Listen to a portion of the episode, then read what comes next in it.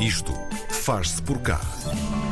Luísa e Rui são os irmãos Coelho. Ela é designer de comunicação, ele biólogo, mas é com ilustrações pintadas em paredes de vielas de Viana do Castelo que nos contam as histórias Viandantes, um projeto que quer celebrar as figuras, lugares e cultura das zonas mais escondidas da cidade de Minhota. No Isto Faz Por Cá de hoje, não havemos de ir, vamos mesmo a Viana com Luísa e Rui Coelho. Luísa e Rui, olá, bom dia. Bom dia. Olá, dia. Bem-vindos. Olha, antes de, de esmiuçarmos o vosso projeto todinho e a, e a história, vamos lá saber uma coisa. Uma designer de comunicação e um biólogo entram no bar. Como é, que, como, é que, como é que a ilustração entrou nas vossas vidas e em conjunto? Ele acaba de joelhos e ela deitada a dormir. Pá, que grande resposta. Como é que isto começou? Ah, Queres começar tu, Luísa, já que és a designer? Sim, depois o Rui conta-nos como é que o Salto biólogo maior. começa a desenhar também. Exatamente. pronto, então isto começou como. Ah, nós, nós fomos fazer uma pós-graduação de ilustração em Belas Artes no Porto, eu e o Rui, e pronto, e, eh, havia uma cadeira que no segundo semestre havia uma proposta que tínhamos de levar a ilustração para as ruas. Mas depois com o Covid isto não acabou por não acontecer, mas o Rui tinha esta ideia de, de contar histórias nas ruas. Ou seja, quando percorremos uma rua conseguimos ler uma história de alguma forma, através de ilustração. E pronto, e surgiu esta oportunidade do concurso em Viena, dos Jovens com Talento, pe- pela Câmara Municipal de Viena, e nós candidatamos e fomos uns felizardos porque fomos, ganhamos o, o concurso e pronto, deixaram-nos fazer o projeto. Então, ma- mas Rui, tu já sentias também este apelo pelo desenho, pela ilustração, é isso? Não. Eu, eu Karina, rio-me sempre quando a malta me apresenta como biólogo, porque eu acho que sou daqueles biólogos que só têm o canudo. Eu sou biólogo, não podia ser outras coisas. Ah. A pessoa vai para a faculdade, Certo. estuda 3 anos e depois eu fiz alguns trabalhos como biólogo, claro Sim. que sim, e serve para algumas coisas e gostei muito, mas, mas eu, a ilustração, sei lá, não me considero bem um ilustrador, o que eu gosto mesmo é de escrever e esta, esta parte das histórias viandantes também tem, tem uma componente grande de escrita, porque no final há um livro e tudo mais, mas pronto, depois é seu tempo. Mas a ilustração foi sempre, eu, eu também a par com a escrita, sempre tive aqueles caderninhos onde ia rabiscando umas coisas e uma vez a Luísa impulsionou-me, porque ela assim, sempre ligada ao mundo das artes, às belas artes, à ilustração, disse-me, pá, olha, há um curso de especialização no Porto, não queres vir? Eu acho que também vou, e eu pronto, está bem, se não, não tentar agora aprender, nunca aprendo, e pronto, e viemos aqui parar.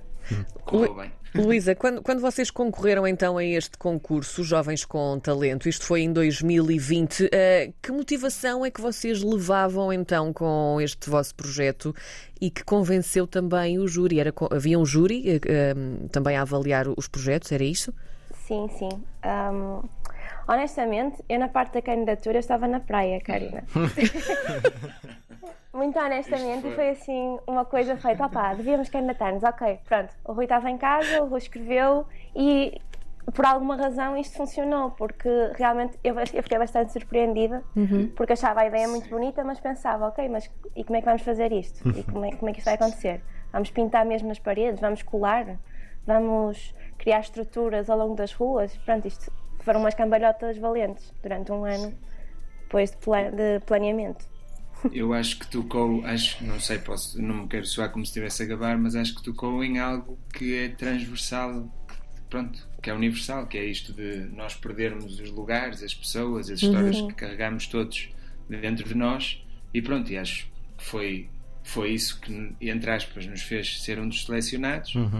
E depois, pronto, foi lidar com burocracias e com a outra parte toda artística, mas foi bom também. Rui, fala-nos da parte da, da, da investigação, porque quando vocês iam para investigar, bum, confinamento outra vez, não é? Claro, Como é, como, é que, como é que conseguiram fazer isto? Olha, eu às vezes acho que ainda bem que nos aconteceu isso, né? Claro que agora nu- nunca saberei como é que teria sido se não, se não tivesse acontecido, mas o que- a partir do momento que nós tivemos de ficar confinados, então o que eu fiz foi: ok, eu não vou poder andar a entrevistar pessoas, nem a conversar com elas, até porque eu acho que isto já ia ser um trabalho delicado feito cara a cara, imaginem por telefone. Até porque esta, esta geração não tinha como chegar a essa geração mais velha, que era Sim. que me interessava. Então comecei a ir até trabalhos publicados. Aqui em Viana há uma coisa que se chama os Cadernos Vianenses, que acontecem se, é, um- é uma publicação anual que acontece, não estou em erro, desde o final dos anos 70, princípio dos anos 80, e então todos os anos um conjunto de pessoas é convidado a escrever algo para a publicação e Uh, ultimamente eu não tenho acompanhado os trabalhos, eu foquei mais nos antigos. Aquilo de antes tinha, chegava a ter quase artigos científicos, de antropólogos, de médicos, mas de pessoas sempre relacionadas à cidade, à cidade e com o tema da cidade. Então, aliado aí com um trabalho, por exemplo, de um grande etnógrafo aqui da nossa terra, que é o, o Amadeu Costa, mas também muito alicerçado pelos meus dois avós, daqui de Viana, uhum. foi assim um misto de ok, vou reunir isto tudo e quando puder sair à rua, então sim, já levo alguns temas e vou, vou aprofundá-los. encontrar estas histórias. Exato. Uh, Luísa, como é que vocês. Uh, ou melhor, uh, se calhar vou fazer a outra pergunta também, porque já que estamos nesta, nesta onda das histórias, há alguma história ou tradição que, que no meio desta pesquisa e também depois da execução vos tenha marcado mais eh, ou que vocês tenham gostado mais de fazer? Hum. Eu pessoalmente gosto muito de uma que é o Andar às Vozes, que hum, era uma tradição da zona da Ribeira de Viena e que, hum, pronto, quando havia algum problema, por exemplo, um namoro que nunca mais findava em casamento, um, um navio que nunca mais chegava e começava a haver aquele burburinho do será que, será que, uh, chamavam-se estas senhoras de sempre de muita fé da Ribeira e pedia-se que elas fossem andar às vozes, ou seja, elas iam a rezar pelas ruas, pediam os olhos aos céus emprestados, iam a rezar pelas ruas a interpretar sinais que viam, fosse uma pomba que mudava de telhado, roupa a secar, uma criança a correr, e no final reuniam estes sinais todos, tiravam conclusões e levavam essas famílias.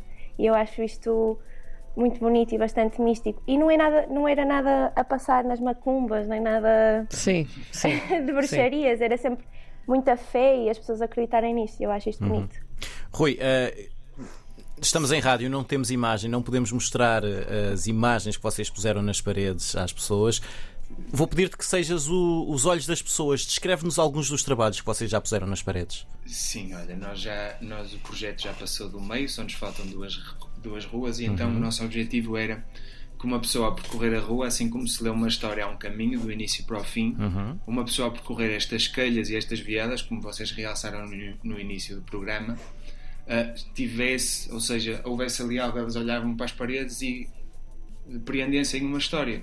Então, pronto, nós o que fazemos é arranjamos algumas paredes ao longo destas ruas, sempre apertadas e estreitas, e as imagens desenrolam-se tal como se fosse uma história. Ou seja, há um, há um sítio da rua por onde se deve entrar e outro por onde se deve sair, e as personagens vão se mexendo ao longo da rua, vai havendo elementos, uns mais juntos, outros mais dispersos, mas o objetivo é isto: é as, as paredes vão aparecendo pintadas e é uma história por rua. Normalmente a história é ligada às ruas em questão.